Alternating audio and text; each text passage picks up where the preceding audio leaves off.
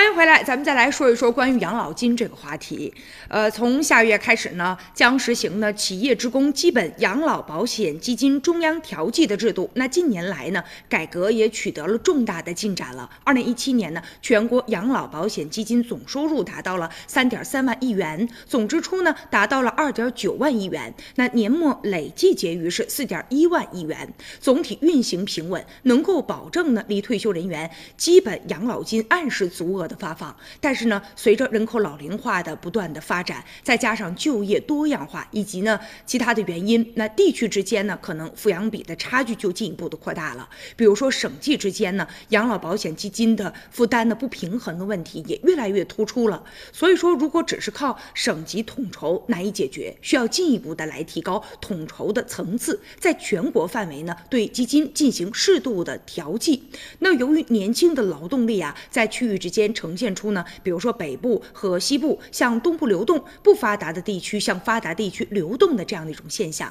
事实上也导致了人口啊流出地区的青壮年劳动力，那给流入地区的退休的职工养老的现象。你比如说从养老缴费的在职职工与退休职工的比值来看，全国的平均线呢是在二点九左右，也就是说呢，三个在职的职工养一个退休的职工，但是呢，在广东等地啊，这个比值就可以高达五。以上，所以这一次的调剂呢，其实呢，这个操作性也是非常强的，而且也有权威的一些专业人士就解读，可以简单的来说啊，就是前台不动，但是后台要进行调整。有的省份呢，就是做出贡献的啊，普遍呢就是养老负担比较轻的，而且呢结余比较多的，支撑能力也比较强，所以呢，通过调剂之后也不会影响当地呢当期养老金的按时足额的发放。也有的省呢是受益的，那通过调剂呢，能够缓解。基金的支付的压力，所以通过调剂就能够啊增加整体抗风险的能力。各地的养老金呢也能够按时足额的发放，